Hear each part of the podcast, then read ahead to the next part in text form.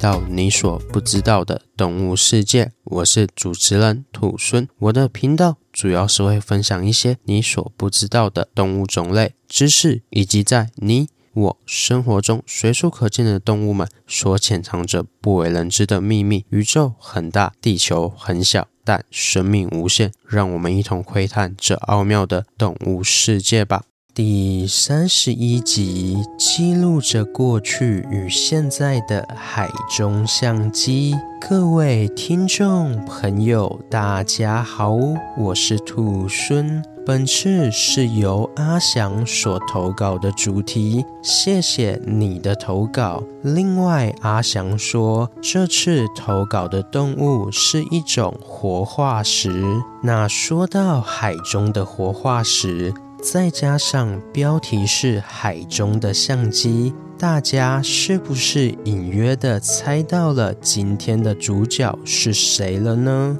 嗯，没错，今天所邀请的来宾不是强极鱼，而是眼睛与针孔成像的针孔相机一样，构造简单且没有水晶体的鹦鹉螺。鹦鹉螺是对头足纲鹦鹉螺目鹦鹉螺科的总称。现存的鹦鹉螺只剩下两个属七个种，而这些鹦鹉螺都栖息在印度洋和太平洋的海域中。因此，位于西太平洋的台湾，也可以在兰屿、绿岛、恒春半岛。东沙岛、南沙太平岛等地看到它们的踪迹。不过，鹦鹉螺是底栖型的生物，并且有着昼伏夜出的习性。白天，鹦鹉螺会用着它短短白白的触手分泌黏液，并攀附在海底或海床的岩石或是珊瑚礁上休息，等待夜晚的来临才会开始活动觅食。因此，平常要目睹它的风采可是很困难的哦。听到这边，我想应该有些聪明的听众朋友会想说：鹦鹉螺白天在海底或是海床上休息，可是海底不就都漆黑一片吗？鹦鹉螺要怎么分辨白天还是夜晚呢？嗯，这个问题问得好。这是因为鹦鹉螺是生活在水深八十到六百公尺的海域中，最常出没的区域为一百五十到四百公尺处。同时，在水深大约两百公尺以上的地方，都是阳光可以照射到的范围。因此，鹦鹉螺在海中还是可以辨别白天或是黑夜的。同时，也是因为鹦鹉螺生活的区域从八十到六百公尺深的海域中都有分布，所以在饲养鹦鹉螺上也必须给它多种不同的压力环境才能生存。因此，人工饲养鹦鹉螺的难度会比较高。好了，稍微扯远了，再回到刚刚的话题。刚刚说到，鹦鹉螺是昼伏夜出的底栖型物种，所以很难看得见它们的踪迹。但是，如此少见的鹦鹉螺，却会在暴风雨过后的夜晚里。成群结队地出现在海面上，并且优雅地飘着，与前一天的暴风雨形成强烈的对比。因此，鹦鹉螺也被水手们称为优雅的漂浮者呢。然而，这些优雅的漂浮者，早在距今二点五亿年前的三叠纪就生活在这片美丽的海洋中了，并且从古至今，在外观或是习性上都没有太大的变化。因此，鹦鹉螺也是活化石的一种。所谓的活化石，就是指经历过生物大灭绝后还存活下来，而且生活习性与外观并没有太大的变化，同时在现代也没有其他与之相似的物种存在。这些物种就会被称为活化石，而活化石对古生物学及物种演化来说，可谓是非常重要的存在。由此可知，鹦鹉螺对人类探究这个地球是有很重要的科学价值存在的。另外，鹦鹉螺作为头足纲的活化石，与现今其他的头足纲物种在外观上有三个很大的区别。第一点就是变色的能力。头足纲除了鹦鹉螺之外，在表皮处都有一种特殊的色素细胞，使它们能够经由变色来进行沟通或是伪装。再来，第二点就是触手的数量不同。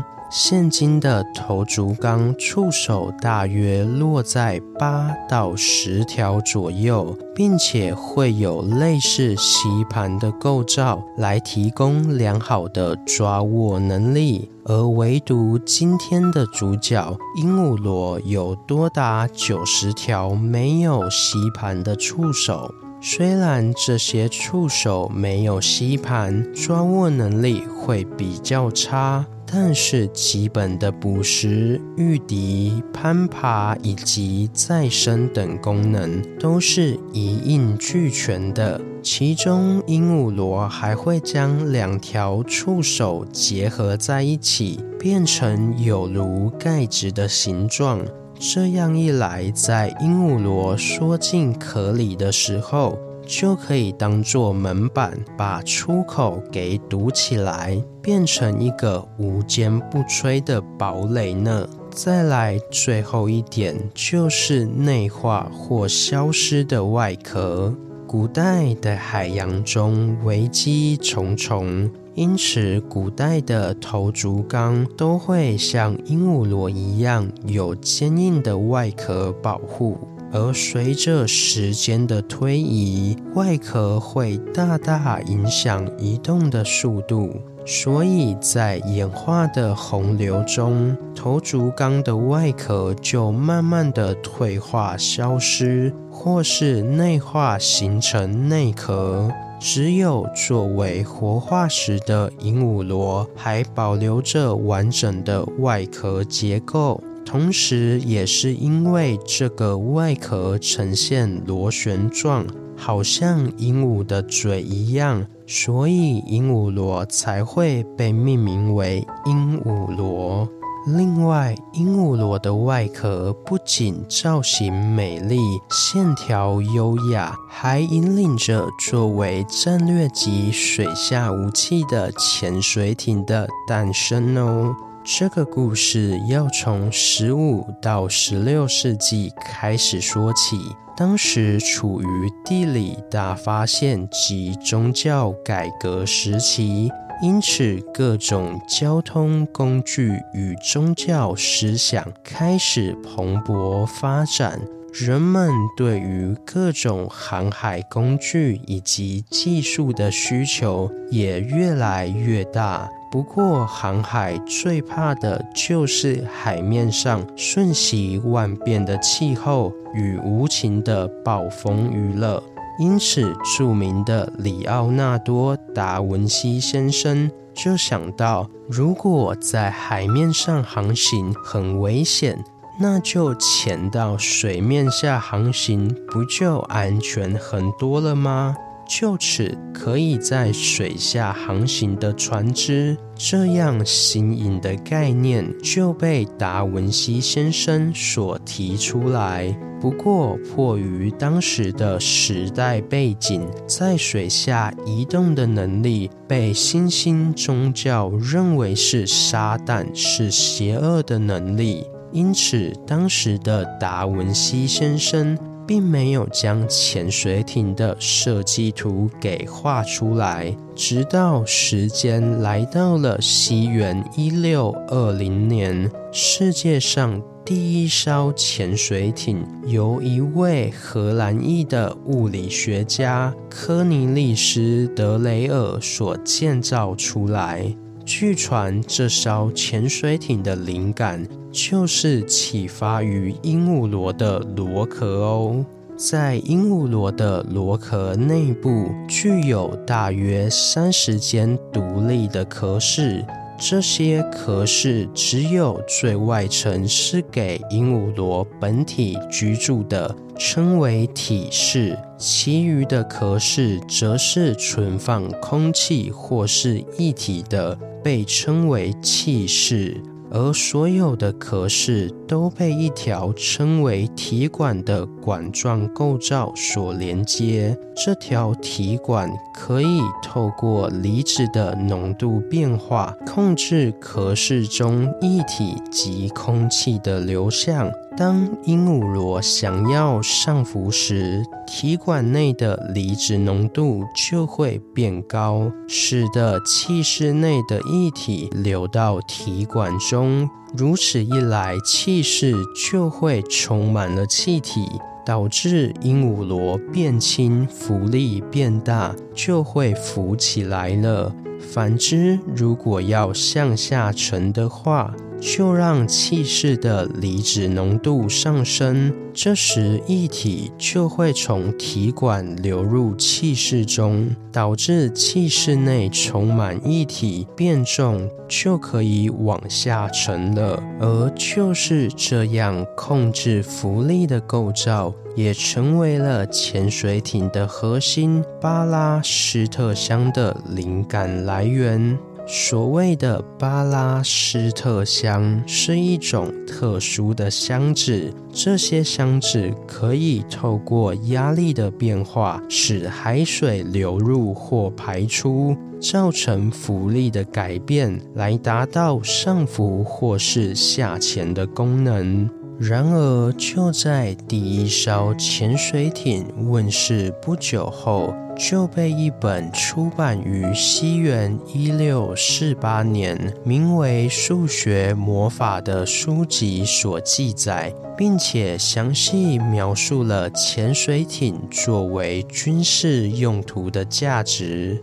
例如，书中描述到，潜水艇具有隐身在水中的隐秘性，还有不受到海盗及气候影响的安全性，以及可以破坏敌方船只和运输物资等战略价值。而被军方重视，并在西元一七七六年，第一艘军事用途的潜水艇“海龟号”问世，并投入美国的独立战争中使用。后来，“海龟号”所使用的推进和潜伏机构，更是成为了设计潜水艇的规格与标准的基础哦。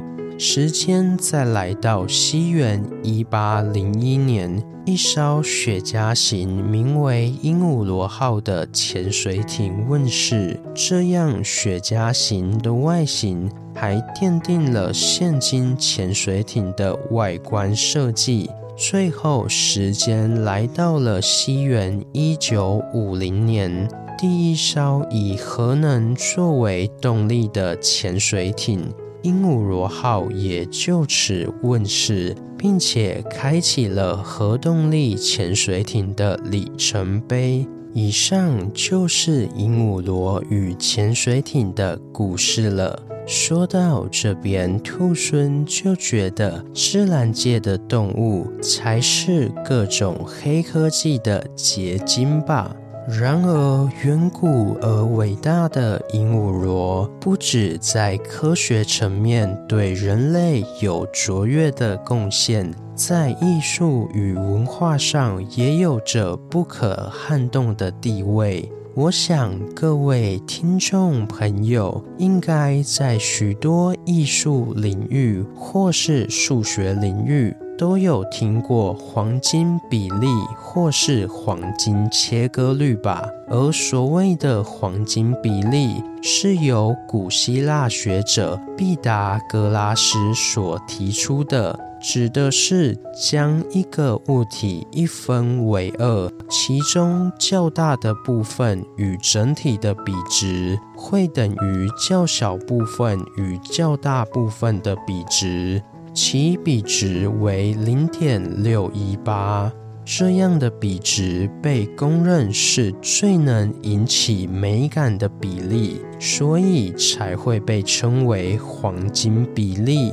结合了理性数学与感性艺术的黄金比例，也出现在鹦鹉螺的壳上面。如果将鹦鹉螺的外壳切开，就可以看到内部是有着完美的等角螺线。等角螺线又可以以黄金比例的矩形所画出来。因此，不管是古今中外，鹦鹉螺的壳都是受人们赞叹且喜爱的存在。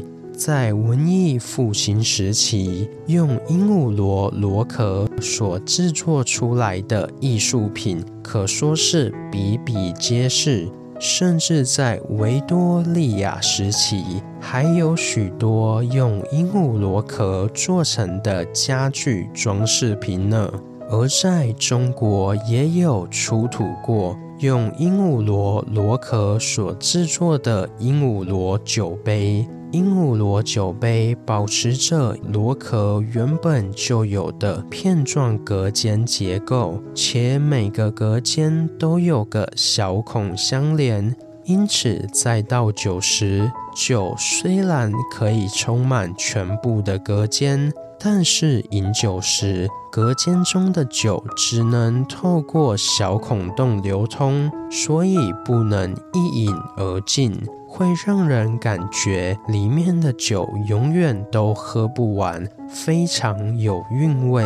甚至唐代诗人李白还用“鸕池韶，鹦鹉杯，百年三万六千日，一日须倾三百杯”这样的诗句来形容鹦鹉螺杯喝酒的乐趣哦。说到这边，兔孙就觉得鹦鹉螺从三叠纪就存活至今，经历了世界上大大小小的变化，在这些变化中，鹦鹉螺以不变应万变，这样稳定且优雅的生活方式，不就是最接近完美的生物吗？好了，今天的故事就分享到这边喽。对鹦鹉螺有什么其他的想法，欢迎到底下留言。如果喜欢我的节目，也欢迎追踪订阅及分享给身边对动物、自然有兴趣的朋友吧。最后还有一点非常重要，就是想要鼓励兔猻的话，可以到。Apple Podcast 上给兔孙五星评价，或是到节目资讯栏上点开赞助页面，给予兔孙小额的回馈。同时，听众所赞助的金额一部分也会捐给相关的动物福利机构。这样一来，除了可以给兔孙鼓励外，还可以做善事哦。那我是兔孙，我们下次见，拜拜。下集预告：有着长耳朵的跑者。